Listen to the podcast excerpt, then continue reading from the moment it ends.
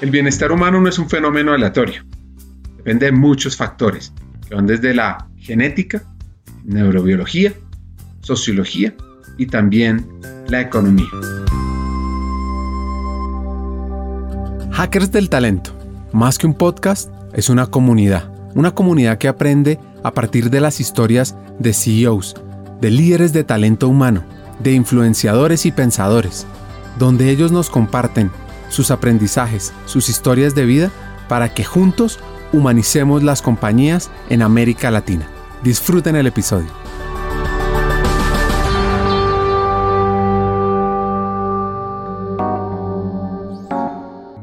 Nuestra invitada de hoy se llama Catalina López. Ella es la Chief Scientist Officer, la líder de ciencias de Genome Canadá, una entidad que invierte en ciencia y tecnología genómica. Ahora les cuento de qué se trata todo eso en detalle y comienzan a ver todas las aplicaciones en múltiples sectores para producir beneficios sociales y económicos para los canadienses y el mundo, por supuesto.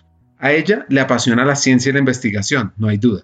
Y tiene algo muy importante, el rasgo de la curiosidad desde muy pequeña, siempre muy curiosa. Yo creo que la, si hay algo que me caracterizaba era la curiosidad, el deseo de, de, de, ver el mundo y también como el amor por la naturaleza. Siempre los animalitos, teníamos fincas, siempre íbamos los fines de semana a la finca, entonces era la curiosidad de los animalitos, la naturaleza. Un poco también como me gustaba experimentar con los animales.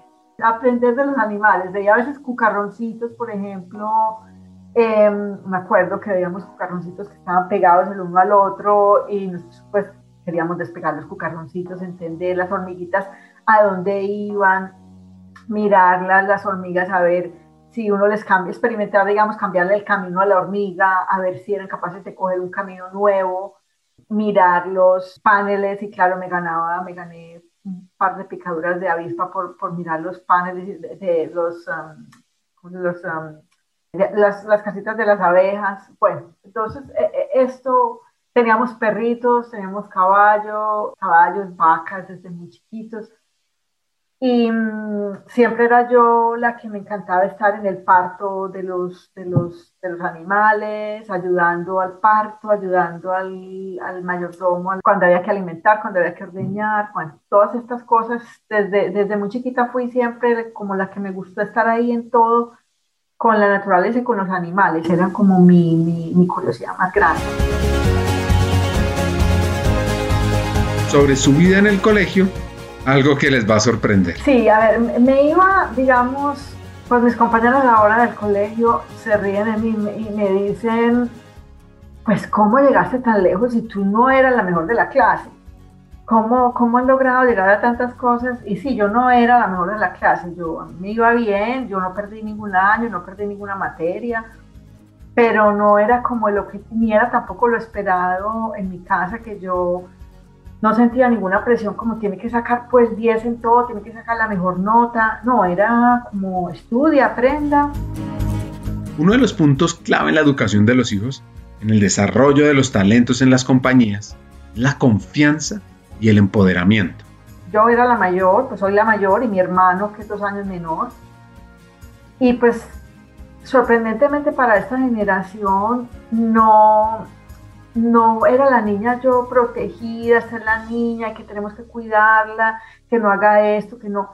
Antes al contrario, desde muy chiquita me acuerdo que me compraron un carrito de pedales y yo no alcanzaba los pedales, entonces mi papá me amarró a los pedales de una forma en que yo podía pedalear y, o sea, desde muy chiquita era como quien dice, tú puedes, tú puedes, métete a cualquier cosa que tú puedes. Y ese fue lo que siempre mi papá desde esa edad, desde el carrito de pedales, desde los caballos que me montaban y me amarraban ahí, yo pues chiquitica como una garrapata pegada al caballo, era todo es posible, Catalina, usted inténtalo y todo es posible. siempre eso, ahora veo otras personas en donde en sus familias a veces les decían, no, tú no puedes, o esto sí será para ti. Era muy como para adelante, tú puedes y así.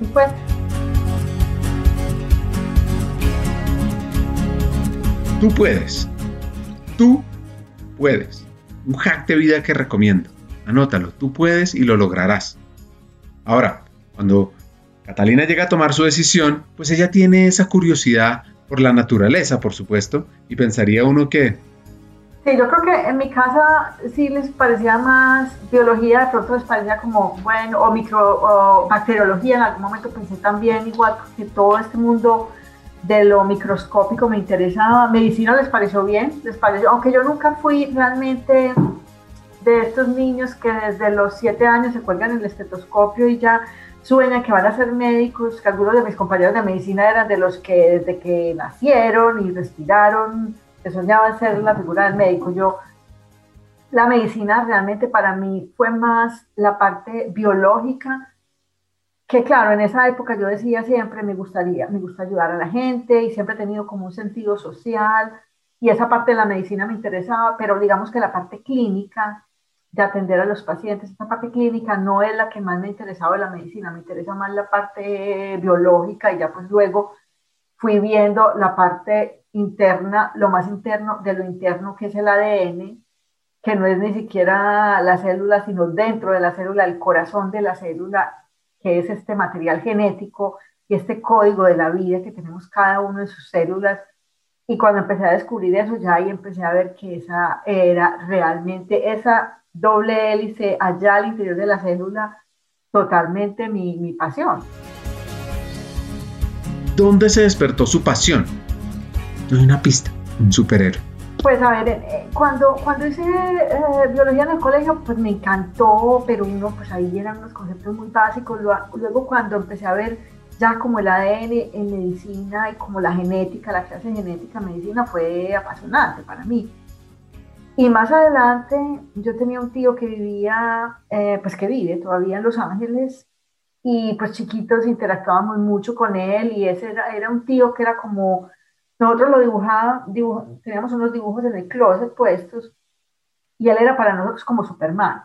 Era una, pues una figura muy, de cierta forma como admira, pues que admirábamos porque pues vivía en los Estados Unidos, era súper inteligente, se metía en proyectos siempre súper interesantes y manejaba helicóptero y pues tenía muchas cosas que a nosotros nos parecían como, wow, pues muy... Y él siempre me decía, la ingeniería genética, Katy, la ingeniería genética, ese es el futuro. Eso eran los años 70, apenas estábamos empezando a hablar de proteínas, pues de de recombinación del ADN y de cosas, conceptos muy básicos que ya hoy se manejan más, pero él leía muchísimo, siempre ha leído muchísimo, y pues ahí con eso yo empecé como que el ADN, la, la, que se mezclan estas moléculas, pues claro, en ese momento eran cosas muy, muy, muy básicas, pero para mí era como ese mundo y ese, y ese, y ese hecho de que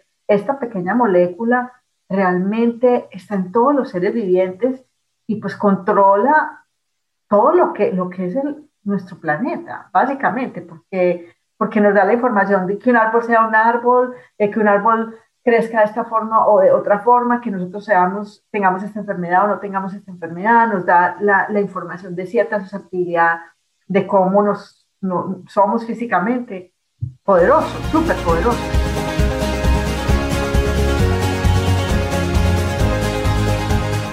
En el año 95 inició unos nuevos estudios. Curiosamente, ese mismo año fue cuando el doctor Ian Wilmot y Keith Campbell del Reino Unido crearon la primera oveja clonada del mundo.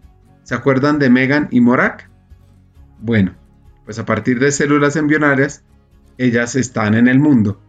Ahora, siguiendo con la historia. Cuando terminé medicina, sin saber mucho en qué me iba a especializar, tuve la oportunidad de irme a Francia, que era mi sueño también desde muy chiquita. Yo quería ver París, no sé por qué. Desde muy, tenía otra tía casada con un francés que chiquita los oía hablar francés y yo era como, pues para mí era wow. También un sueño grande. Terminé pudiendo finalmente ir a Francia y fui. Mm, la forma como logré conseguirme pues el tiempo para mm, estar en Francia fue con una pasantía en un hospital de oncología me tocaba ver los pacientes con cáncer y hacer las rondas, pues claro, yo ahí como todavía sin hablar mucho francés, no tenía derecho a practicar en Francia ni nada, pero yo hacía las rondas con los médicos allá y cuando estaba haciendo las rondas empecé a ver que los pacientes con cáncer recibían unos exámenes eh, genéticos en la historia clínica y con mi francés pues de dos o tres palabras que era mínimo, le pregunté a una de las, de las internas y los residentes que dónde les hacían este examen, dónde les hacen este examen genético a estas, a estas personas. Porque yo en realidad mi interés de ver pacientes con cáncer terminal pues no era lo que me apasionaba ni el tratamiento. Entonces me dijeron, estos exámenes los hacen aquí al frente en la universidad.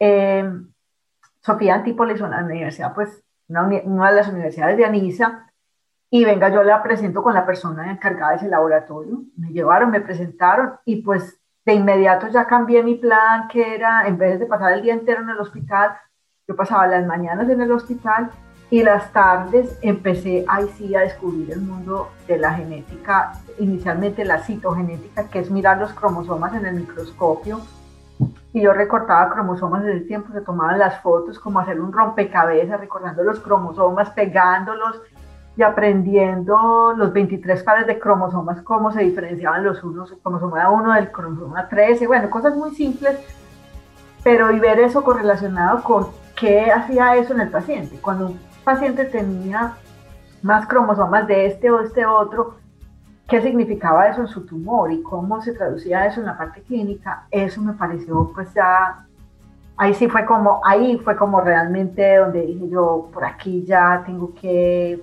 pensar cómo estudio esto ya de una forma más estructurada.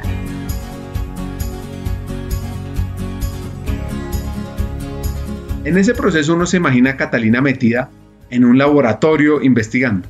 Pero, pero, pero, Sí, yo creo que en ese momento yo todavía estaba muy, muy... O sea, yo no me imaginaba eh, como el, ratón de laboratorio porque yo soy una personalidad, me gusta la gente, me gusta interactuar, mmm, pero sí, sí mi deseo era poder aprender de esto, poder entenderlo y poder ver de cierta forma cómo aplicarlo a la medicina, cómo usar ese conocimiento de la genética para hacer un mejor tratamiento de los pacientes, como para, para realmente, no, no, nunca me interesó la, ciencia fundamental, solamente investigar una cosa por el, por el placer de saber, sino cómo poder aplicar esto en distintas áreas. Y de hecho, pues tanto mi máster como mi, mi PhD fueron los dos en cosas súper aplicadas.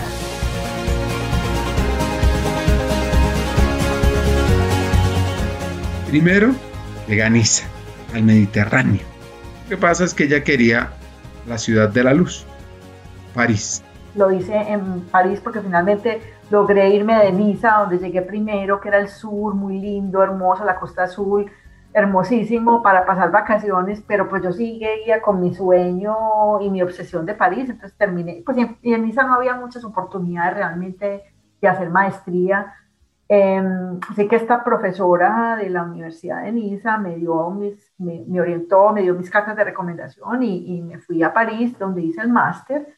Y el máster fue en genética de poblaciones, realmente utilizando em, marcadores genéticos para entender las migraciones de la población negra en Colombia, por qué vienen unos, uh, unas partes de las poblaciones de la región de Benin, de Bantú, de África, cómo vienen y cómo utilizamos la genética para ver esa migración de las poblaciones. Entonces, igual era como un entendimiento de, de, la historia, de la antropología, de cierta forma, y de la migración, de las migraciones, usando esta genética. Estuvo estudiando algo supremamente interesante, la genética de la población afro en Colombia. Y luego ella, con esa curiosidad, quiere seguir estudiando, aprendiendo y a la primera no le va tan bien. Y a la segunda, pues sí. De ahí pasé a hacer el PhD, que el primer PhD que empecé fue un fiasco, duré seis meses y fue horrible, fue súper traumático y empecé con una eminencia que trabajaba en un gen, una enfermedad que se llama CADASIL, con un gen, bueno, un gen particular y a mí me tocaba hacer unos experimentos súper complejos igual no había ninguna correlación con nada aplicado. Eh, para mí, pues, y, el ambiente del laboratorio era como ambiente súper competitivo y súper, o sea, tenso, la gente toda estaba unos tirándose a otros por quién va a sacar los datos mejores para sacar el artículo mejor. Y a los seis meses yo dije, no, no. Con todo mi amor por la genética, con todo mi amor por esto, yo, yo, no. Y en ese momento yo estaba becada por conciencia, lo que era conciencia. Ahí yo dije, bueno, pues hablé con conciencia y conseguí otra persona que mm, se me cruzó como algunas veces en la vida se le cruzan a uno. Este, este, es un profesor de la Universidad Católica de Lovaina, ya no en París, ya, ya, yo había vivido mis cuatro años de París maravillosos y pues apareció este profesor que tenía un proyecto en neurofibromatosis tipo 1 y me permitía ver a los pacientes en una, una enfermedad que se llama neurofibromatosis tipo 1. Hicieron una película de esa enfermedad que se llama The Elephant Man. Son unas personas que tienen una mutación en un gen que se llama el gen NF1 y tienen en la mayoría de los casos una serie de tumores benignos, pero algunas casos como el elefante o el hombre elefante tienen pues estos tumores pueden ser bastante prominentes. Tienen unas características particulares, manchas café con leche, estos tumores, pero las personas que no solamente tienen la mutación, sino que tienen una pérdida que se llama una lesión, que se pierden un pedazo grande de la componente genético alrededor de este gen, tienen unas características clínicas mucho más severas. Entonces yo, mi objetivo con la tesis era estudiar a estas personas con la enfermedad más severa y analizar qué pérdida tenían del ADN. Fue un proyecto súper lindo, súper aplicado. Yo podía ver a los pacientes, yo estaba en el hospital al mismo tiempo que, que estudiaba la genética y este director de tesis era además una persona maravillosa. Eric es pues un tipo brillantísimo, en un equipo muy lindo y pues así me fui a Lovaina desde París.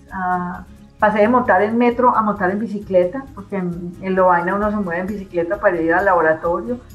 Y, y empecé con este proyecto ya, eh, claro, y yo ahí decía, pues me demoré 8, 7 años en medicina, que es más o menos lo que uno se demora con el internado terminando todo del, del 85 al 91.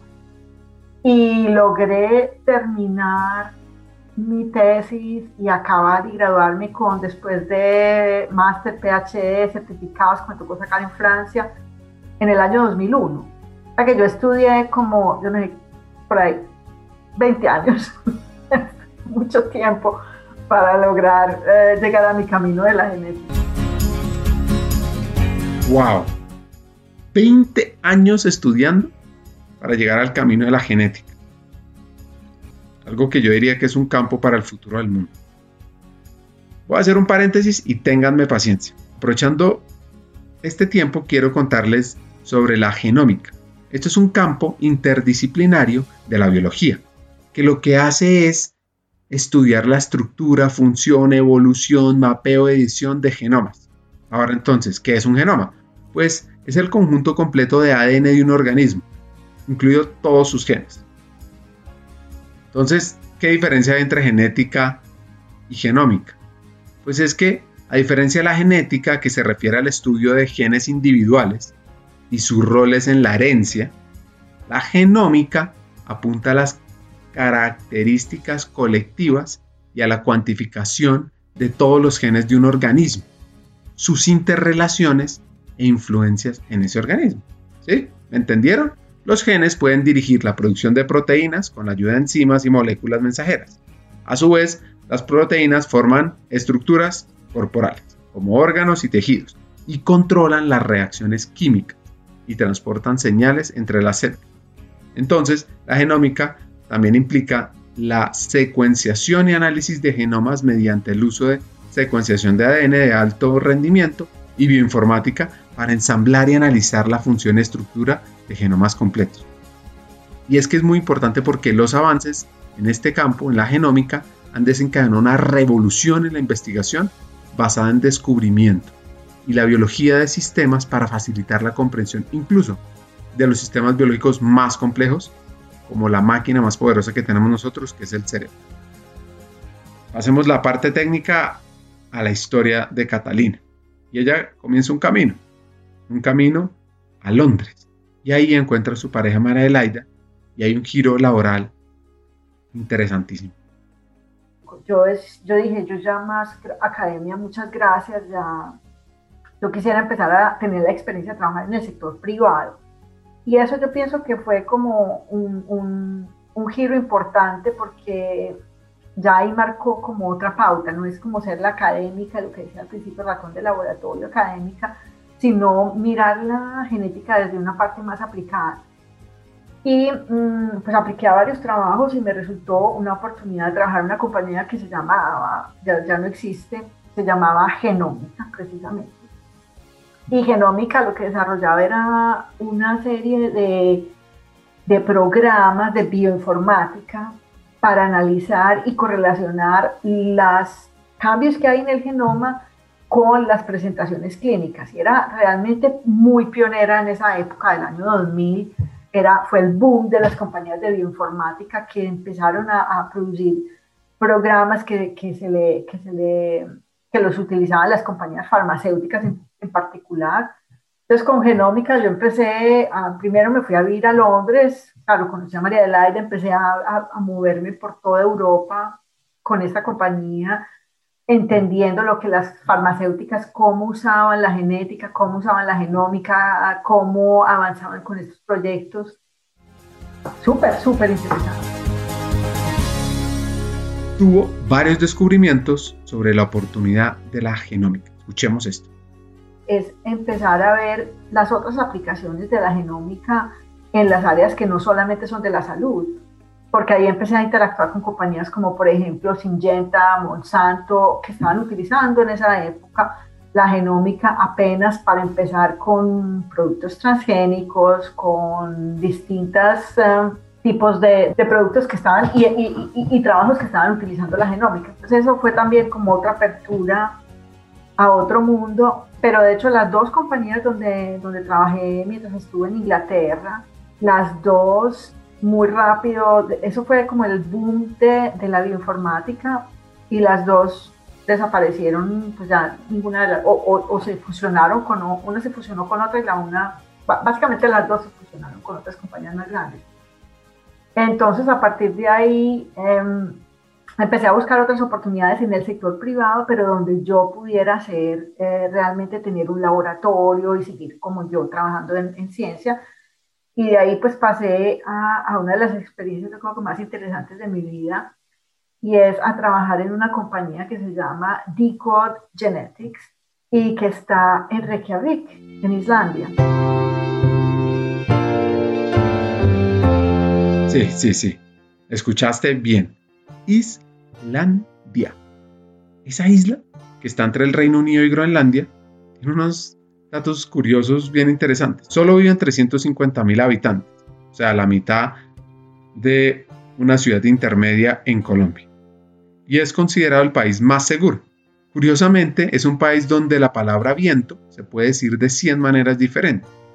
Y además, fue el último país en el mundo que fue poblado por los humanos. Les voy a resolver esa duda. Pues fue hace 1100 años llegaron unos vikingos y lo descubrieron. Ahora, volviendo a su historia. Sí, eso, yo te digo que, te digo Ricardo que fue muy interesante porque yo mandé mi hoja de vida y, me llamaron a entrevista y yo, wow, me llamaron a una entrevista. Pues cogí el avión de Londres, me fui tres horas al norte, porque Islandia está tres horas en avión al norte, derecho, derecho para arriba, al polo norte, a llegar a Reykjavik hice mi entrevista, llegué a esta compañía que yo que llevaba años en el mundo de la genética, viendo laboratorios, viendo universidades, que había conocido laboratorios. Cuando trabajé en genómica, visité laboratorios por toda Europa, llego a esto y ellos me dijeron, venga, le hacemos el tour, no me dijeron, le hacemos el tour del laboratorio, le hacemos el tour de la fábrica, porque en realidad lo que ellos tenían era una fábrica de leer el ADN a toda velocidad. Se tenían máquinas, eso parecía realmente una cosa de ciencia ficción. Y en ese momento era, y sigue siendo en cierta forma, DICOD era la meca de, para mí, pues, la meca de la genética. pero claro, yo vi esto súper descrestada, pero cuando cogí el taxi de la ciudad de Reykjavik a la ciudad de Keflavik, que es donde está el aeropuerto, es una hora entre Reykjavik, que es la capital, a Keflavik, eso son no más campos de lava. Eso es como estar en la luna. Y yo en el taxi dije, muy bonito esto, muy bueno que esta compañía me pagó un fin de semana maravilloso en Islandia, vine, conocí todo esto, pasé, estuve cuatro días, hice las entrevistas, visité los laboratorios, pero yo pues no, no me vengo a vivir aquí ni loca. Esto pues está en el medio del, del Atlántico. Y pues inicialmente dije que no, que no aceptaba la, la... Y cogí otro puesto en Inglaterra, me fui a una compañía que se llama Infomax, pero esta compañía no iba muy bien y a los seis meses volvieron y me contactaron de, de Islandia, de ICOD. Bueno, Catalina, ¿qué podemos hacer para que usted se venga? Nosotros definitivamente es usted, usted la persona, queremos que venga.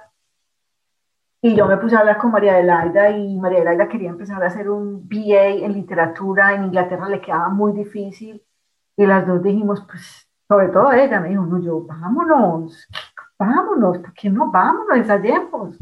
¿Qué tenemos que perder? Vámonos. Y nos fuimos. Y pues realmente, yo digo, de las experiencias más maravillosas. La gente en Islandia, en Islandia los llaman los italianos del norte, porque es gente contenta, gente súper dedicada a la familia. En eso, digamos que son mucho más latinos que los, que los noruegos o que los suecos o que los daneses eh, son fiesteros, son, les encanta, son desordenados en cierta forma, no, no hacen cola, no tienen el concepto de hacer una cola. Sea, hay, hay, cosas, en esa época, pues ahora ya de pronto ha cambiado, ya, ahora ya empezaron a hacer colas, pero fue toda una experiencia estar allá con la, la, naturaleza de Islandia, es absolutamente exuberante y la gente que le gusta, como nosotros, a mí me encanta caminar, salir, descubrir los outdoors, que llaman en inglés, pues ahí fue el deleite. Y trabajar en DICOD, pues que todavía sigue siendo un líder realmente mundial. En, fueron, fue la primera compañía que tuvo un biobanco. Eso era también como ciencia ficción, un, un, un, una, un cuarto entero de a menos 20 grados. Para entrar a este cuarto se hacía un chequeo con retina. Eso era en el año 2001, 2002, 2002 que chequeo con retina y había un robot que iba, iba cogiendo las nuestras, o sea, ciencia ficción total. Fábrica de leer el ADN. Uh, un biobanco, claro. Más que esto fue hace 20 años. Así que me pregunto es, ¿qué están haciendo ahora? Y a Catalina se le presenta otra oportunidad. Finales del 2005, ya la compañía empezó a cambiar un poquito su modelo y se empezó a dedicar más como por el lado de descubrimiento de nuevos medicamentos, empezar a dejar, dejar un poco a, a, un lado por un tiempo la parte de genética y empezaron más en la parte de química, que ya no era mi fuerte. Ya María de la Vida estaba terminando su, sus estudios y yo sobre todo ya no veía mucho más yo cómo podía crecer ahí. Y empezamos a pensar y empecé a pensar, bueno, ¿qué más puedo hacer acá? Y de ahí, pues, um, me salió una oportunidad en los Estados Unidos y como todo, pues uno sueña una cosa y a veces le salen otras. Yo me soñaba y pensaba la costa este, la costa oeste, California, Nueva York, y el puesto que me salió fue en Indianápolis, Indiana, que no tiene nada que ver, pues es el Midwest.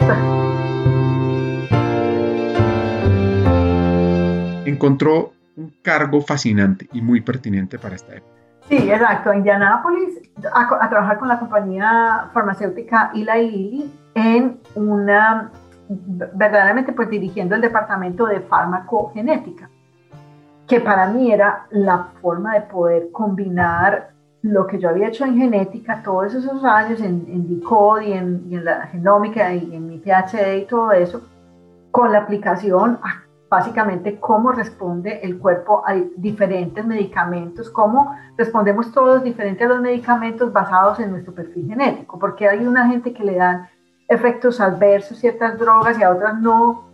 Entonces era todo eh, el trabajo que en ese momento eh, Eli Lilly estaba empezando, una de las primeras compañías que empezó con todos estos perfiles de, farmacogenética. Y bueno, pues súper interesante. Eh, o sea, Lilly para mí fue también un descubrimiento de lo que es una multinacional, de lo que es la aplicación de, de la genética a nivel ya de ensayos clínicos, a nivel ya mucho más global. Fue una experiencia pues increíble y ver también pues eh, no era en Silicon Valley, pero igual es una compañía que, que ha sido pues pionera en cómo ha utilizado eso y que estaban empezando toda una serie de iniciativas en medicina de precisión y medicina personalizada. Entonces fue súper interesante. Ahí pasamos, uh, pasé dos años y medio y pues um, al final de los dos años y medio mi pareja María Adelaida estaba haciendo su, su máster, estaba terminando su máster en Butler University y um, por cuestiones puramente de inmigración y de papeles y de cuentos que las dos colombianas, no, María Laira no tenía residencia, yo tenía ya una green card, pero no, nuestra relación no era reconocida ya. Finalmente mmm, nos tocó salir de los Estados Unidos y decidimos que queríamos emigrar a un país donde nos reconocieran a nosotros como pareja y donde tuviéramos como oportunidades y donde yo pudiera hacer genética, ella pudiera hacer su literatura. Y terminamos de ahí moviéndonos a Canadá. Nos movimos a Canadá en el año 2008 y yo pues eh, conseguí un puesto en una organización que se llama Genoma Quebec. Claro, tenía genómica en el título, yo ya con eso estaba súper contenta y la descripción, pues el puesto era un puesto de directora científica de esta organización. Y pues a partir de ahí ya, llevo básicamente 12 años en Canadá, excepto un año que pasé, que volví a Colombia, a Ruta N. Pausa, pausa, pausa aquí, un segundo. Entendamos eso qué quiere decir. Ruta N es entidad público-privada que promueve la innovación en Medellín Sí, eso, eso fue básicamente lo que estás diciendo. Eso fue ya después de, mucho tiempo de, pues claro, yo salí de Colombia en el año básicamente 93, porque yo, claro, hice, terminé medicina, me gradué, hice el rural. Eh, entonces en el 93 salí de Colombia ya llevaba veintipico de años por fuera y me empezó la patria a jalar y yo pensar, bueno, yo quiero volver, quiero contribuir todo esto que yo he aprendido y pues había la oportunidad con Ruta N, yo fui y visité Ruta N y me, quedé completamente descritada. Y yo no puedo imaginarme que esto esté pasando en Colombia, que haya esto, pues, empezando por porque uno llega al edificio de Ruta N y empieza a ver los proyectos, y empieza a ver las cosas y, y cómo la innovación se está insertando en la ciudad y cómo ya la empresa está hablando de innovación las universidades, a nivel social, y pues me dejó esto súper despistada y, y la, la, vida se puso también como las oportunidades a veces se van, se van, van llegando, pues en ese momento el puesto de director de operaciones que lo tenía Agostino Almeida, él pasó a ser director del Centro de la Cuarta Revolución Industrial y este puesto quedó vacante, empezaron a, hicieron un concurso, lo abrieron y a mí me contactaron y me dijeron, ¿usted no le interesaría de pronto? yo pues esta sería mi oportunidad perfecta de, de, poder regresar a Medellín y poder trabajar y aportar en innovación. Y había siempre la idea de, de, poder contribuir algo eh, en ciencias de la vida porque Ruta N estaba muy orientado a toda la parte de inteligencia artificial, de machine learning, de digital transformation, de um, emprendimientos y todo eso, pero la parte de ciencias de la vida no tenía ningún experto en ciencias de la vida y había estado, siempre ha sido como una parte más pequeña de Ruta N. Entonces ahí, pues en, justo antes de la pandemia, en noviembre del 2019, decidimos ya, bueno, nos fuimos y empecé con Ruta N. En el 1 de noviembre de 2019 estaba empezando con Ruta N. Fue una experiencia absolutamente maravillosa ver realmente como otra Colombia muy, muy distinta a la que, a la que yo dejé en el año 93. Eh, contribuir en la parte de innovación con un equipo de gente súper motivada y pues mejor dicho, lista a entregar todo por la ciudad, todo por Ruta N. Pero, pero, pero. El reto mayor para mí sí fue que, claro, ya empecé a ver que, bueno, la parte de capital de riesgo, pues me encanta, yo aprendo, me ha encantado la parte de transformación digital. Eran realmente mucho las partes preponderantes de Ruta N. Y la parte de ciencias de la vida, pues empezábamos con pasitos de bebé, pero, pero yo sí empecé a ver, bueno, esto es complejo porque, claro, llegó en ese momento la pandemia y con la pandemia empecé a, trabajar en toda la parte de, de, pruebas del COVID. Ahí recibimos una donación de ISA de 4 mil millones de pesos para aumentar el número de pruebas que estábamos haciendo en el país. Entonces pude empezar a trabajar con eso, pero ya con la pandemia como que también dije, bueno, y en ese momento me contactaron para una oportunidad. Yo ya estaba metida en todo lo de pruebas del COVID con Ruta N y me contactaron para liderar un proyecto en Canadá em, que estaban empezando, que acaba de recibir financiación mm, del gobierno canadiense, 40 millones de dólares para em, montar una red canadiense de genómica del COVID. Y yo ahí, pues el corazón ya, yo dije, bueno, yo acá en Colombia, pues en Colombia hubiera podido seguir con pasitos de bebé em, contribuyendo a la parte de ciencias de la vida pero la parte de la genómica nunca la hubiera podido realmente llegar a aplicar al nivel que la estoy pudiendo aplicar eh, en Canadá. Y mm, pues en junio del 2020 decidí tomar este puesto, de dejar Ruta N. Empecé trabajo virtual por seis meses, me quedé trabajando en Medellín, ah, viviendo en Medellín y trabajando en Canadá desde el computador con la red canadiense, dirigiendo la red canadiense de genómica del COVID y ya nos regresamos a Canadá en diciembre del 2020. Uno podría pensar, ¿por qué se fue? Pero también la diáspora del talento colombiano es valioso lo siguiente.